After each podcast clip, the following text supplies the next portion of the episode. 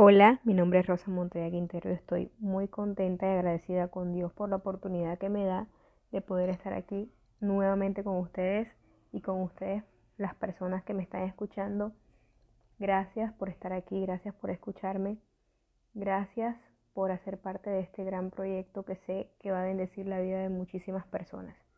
Bueno, el día de hoy traigo para compartir con ustedes un tema full importante, demasiado importante para nosotros. Ustedes saben que en esta temporada estamos trabajando la parte de cómo podemos permitir que el Señor tome control de nuestras vidas.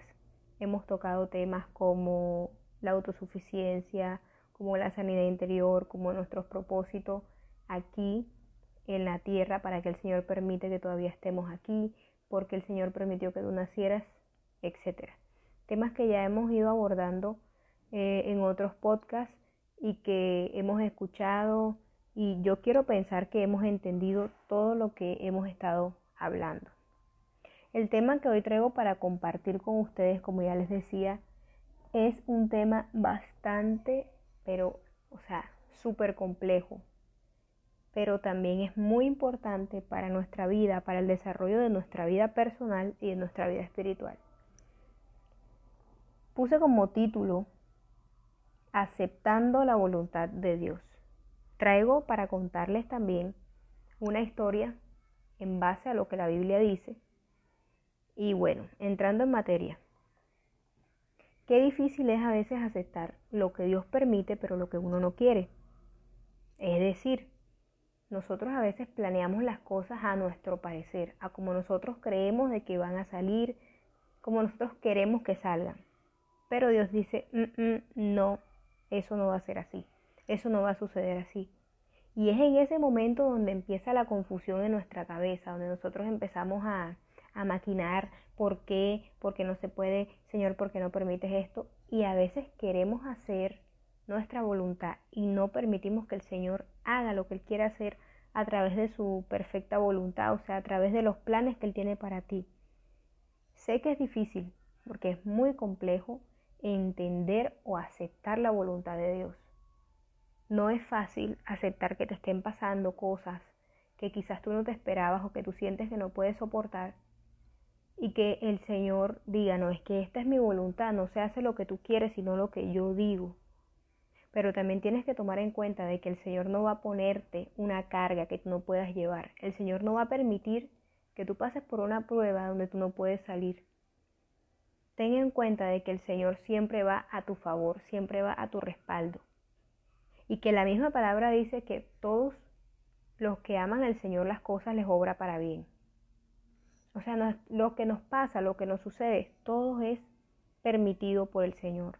El Señor permite que nosotros en ocasiones tropecemos para aprender de esos tropiezos. Él permite que nos sucedan cosas, pero es para luego su gloria nos levante.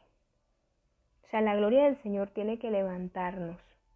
El poder del Señor, su amor, su bondad, su misericordia tiene siempre que levantarnos. Nosotros no nos podemos quedar ahí en medio de una lucha, en medio de una prueba, por más difícil que sea. Yo pasé por un proceso y fue mi enfermedad, una enfermedad eh, incurable llamada lupus eritomatoso sistémico. Estuve bajo ese cautiverio de enfermedad alrededor de cuatro años y no fue fácil porque yo decía, Señor, pero tú quieres que yo te sirva, tú quieres que yo haga esto, que yo rescate almas, tú quieres que yo hable de tu palabra, pero me tienes aquí en una clínica, me tienes aquí en un hospital conectada, eh, medicamentos a todas horas, exámenes, estudios y me desahuciaron. Entonces yo dije, Señor, ¿cómo es posible que tú quieras que yo te sirva, pero yo estoy aquí en este momento? El Señor estuvo trabajando en ese proceso durante esos años que yo pasé ahí. Y con esa enfermedad, con ese problema, el Señor me hizo entender muchas cosas y lo primero que yo entendí de ese proceso, que fue mi proceso y que aún Dios sigue trabajando en mi vida, fue que yo tengo que esperar en Él, confiar en Él, depender de Él porque el Señor no va a dejar que yo muera. Si el Señor me estaba diciendo a mí, yo te quiero para que tú te levantes, yo quiero que tú me sirvas, yo quiero que tú prediques, que tú hables mi nombre. El Señor no me podía dejar ahí, pero en ese momento yo no entendía eso porque mi, no sé, mi humanidad, mi mente no me dejaba, no me permitía ver más allá de lo que el Señor quería hacer con mi vida a través de ese proceso tan duro, porque fue duro para mí, para mi familia, inclusive para las personas que estuvieron ahí a mi lado todo el tiempo que yo bendigo y agradezco que el Señor siempre me ha rodeado de gente tan maravillosa y que yo puedo ver la bondad y el amor de Dios reflejada en mi familia y en las personas que yo tengo a mi alrededor. Entonces, cuando yo entendí lo que el Señor quería conmigo, el propósito que Él tenía conmigo, yo pude aceptar su voluntad. Yo pude saber que Dios me ama tanto, tanto, tanto, que lo único que quiere es que yo aprenda a depender de Él. Que yo aprenda que Él tiene todo en su mano, que Él tiene el control de todo. Que si Él permite que nosotros pasemos pruebas o situaciones es porque Él va a restaurarnos. Él va a levantarnos y de ahí nos quiere enseñar algo. Todas las cosas, como decía ahorita, son permitidas por Dios a nuestras vidas para que obren en bien, o sea, para que obren, para que nosotros mejoremos, para que obren para bien, para que nosotros seamos mejores cada día, mejores en nuestra parte espiritual y para que de eso espiritual nosotros podamos llevar nuestra vida personal. Porque se oye enredado y se oye confuso, pero de lo espiritual se aprende a llevar la vida personal porque en nosotros tiene que dominar el espíritu y no la carne. O sea, si nosotros tenemos en, nuestra mente, en nuestro corazón, el amor de Dios y conocemos al Señor y hemos escuchado del Señor, porque yo sé que algunas de las personas que me escuchan no, no han conocido totalmente a Dios o quizás apenas están escuchando o se están empezando a levantar. Y es ahí en el punto donde yo quiero llegar esas personas quizás sienten que el mundo se les derrumba cuando algo sucede, pero yo quiero decirte a ti que me estás escuchando que el Señor siempre está en control, que el Señor todo lo que hace, todo lo que permite en tu vida y en mi vida es para bien. Es porque Él va a glorificarse en ese momento, Él va a marcar un antes y un después en ese momento de tu vida. O sea, el Señor va a estar ahí y va a decir, cuando esto ocurra, cuando esto pase, entonces mi gloria, mi gracia y mi misericordia estarán ahí para levantarte y tú vas a dar testimonio de eso. O sea, esos procesos van a marcar en tu vida un antes y un después. Bueno, ya después de haber explicado un poquito esta parte, yo quiero compartir con ustedes la historia en base a la Biblia que yo tengo. Y es la historia de Job. Sí, wow. Todos hemos escuchado de Job. Job, Job, Job. Pero si a mí hay algo que me llama muchísimo la atención de este varón de Dios, de este hombre de Dios, de este siervo, es su fe, su manera de creer en Dios, su forma de aferrarse a que ese Dios que un día le dio todo lo que él quería, al día siguiente simplemente dice, te lo voy a quitar. Ya no vas a tener hija, no vas a tener ganado, no vas a tener casa no vas a tener nada de lo que antes tenías en abundancia. Yo me imagino, ay, no, no, no, en ese momento a Job. ¿Cuál es la diferencia entre Job y nosotros? Que a veces nosotros actuamos de una forma tan humana y que queremos cuestionar a Dios. Dios no se cuestiona. Mi gente, Dios no se cuestiona. Dios es perfecto. Dios sabe lo que hace. Dios sabe por qué lo hace. Siempre tiene el por qué y el para qué de por qué hace las cosas en tu vida. Entonces Dios le quita todo a Job y lo que nosotros usualmente esperamos es que Job diga, Señor, ¿por qué me quitaste esto, Padre? Si tú sabes, Señor, que yo lo necesitaba, ¿por qué? ¿Por qué me quitaste y por qué? ¿Por qué? Es lo que siempre reina en nuestro pensamiento, en nuestra forma de ver las cosas. Y resulta que para sorpresa de nosotros, Job dijo, Jehová dio Jehová quitó, sea el nombre de Jehová bendito. O sea, que de verdad que qué hombre para creer en el Señor, qué hombre para tener esa fe, esa valentía, ese aferrarse al que Dios al que él le servía, al que Dios que lo había creado, el Dios que le había dado todo, tenía el poder y la autoridad de decir, hoy no vas a tener esto, hoy te voy a quitar esto. Pero si nos vamos un poquito más al, a lo profundo de este tema, ¿por qué el Señor le quitó todo a Job? A veces el Señor solamente quiere que nosotros aceptemos lo que Él hace, que Él es perfecto, que nosotros le reconozcamos a Él como el único Señor, como el único Dios, como el único que tiene el control de todo. Es lo único que el Señor espera. La mujer de Job le decía, ve, ve todo lo que, lo que el Señor nos quitó, todo lo que ya no tenemos. ¿Por qué no niegas a tu Dios? Pero él no lo hizo. Job no negó a su Dios.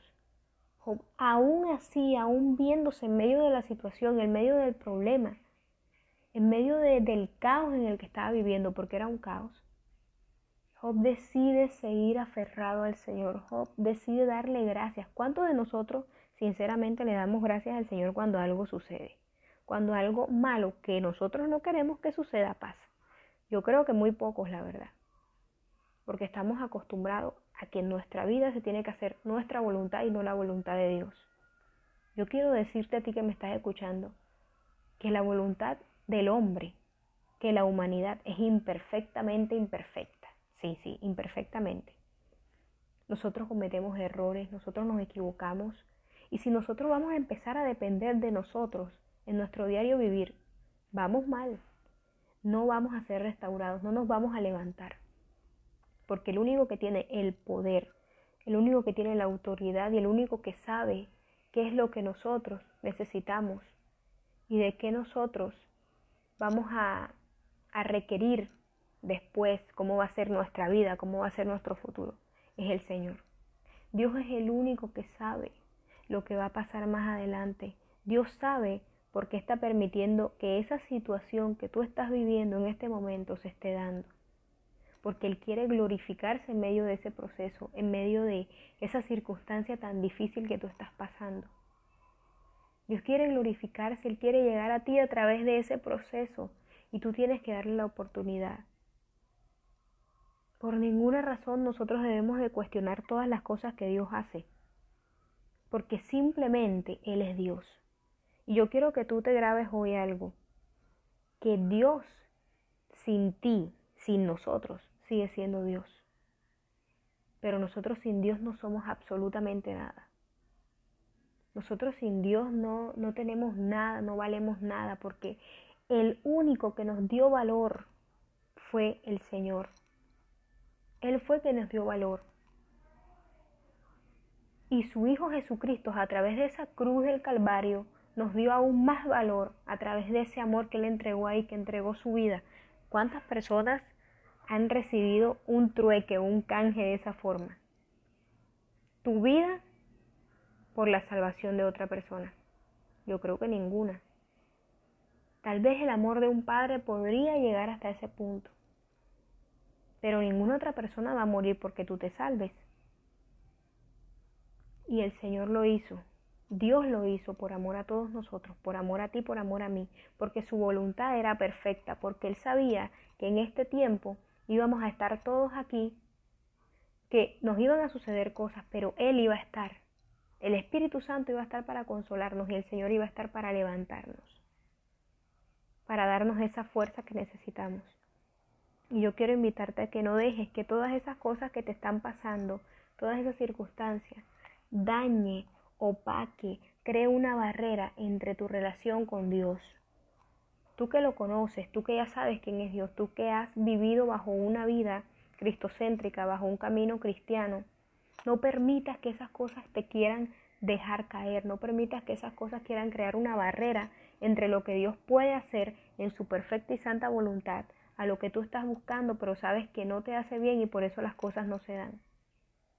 No permitas que eso dañe tu relación con Dios, porque recuerda que el único que sabe qué es lo que es mejor para ti es Dios ni siquiera tú mismo. Y tú que no conoces al Señor, pero que apenas estás escuchando y que quizás en tu corazón hay un mover por empezar a creer en Dios, te digo que el Señor no te va a dar carga que tú no puedas llevar. Su voluntad es perfecta y cada cosa que pasa en tu vida, cada proceso que tú vives, es para enseñarte y para Él entrar a glorificarse en tu vida, para mostrarte su amor, su misericordia, su bondad para mostrarte realmente lo que Él es. Él es Dios y tiene control de todo, todo en este mundo. Él lo creó, Él lo hizo, Él nos hizo, nos creó y tiene todo el poder y toda la autoridad sobre nuestras vidas. Gracias Señor por este tiempo. Gracias Padre porque tú has sido bueno y sé que va a ser de bendición para muchísimas personas este pequeño tiempo en el que pudimos compartir, en el que pude compartirles a ustedes esto que el Señor trajo a mi corazón. Espero que todos en este momento sientan el abrazo del Señor, sientan el amor de Dios en sus vidas a pesar de todo lo que esté sucediendo. Para mí tampoco la vida ha sido fácil. Tengo 20 años, soy joven. Mi vida no ha sido fácil desde muy pequeña. Pero a través de todo este proceso, al lapso de estos 20 años, he aprendido a confiar en el Señor. He aprendido a que se hace su voluntad y no la mía. Y he aprendido que sus planes son mejores que los míos y que sus planes de Él permanecen para siempre. Los míos se desbaratan en cualquier momento. Dios te bendiga. Gracias por escucharme, gracias por estar aquí. No me canso de agradecerle siempre eso, porque yo siento muy bonito ese apoyo a este gran proyecto que sé que juntos vamos a poder alcanzar más almas.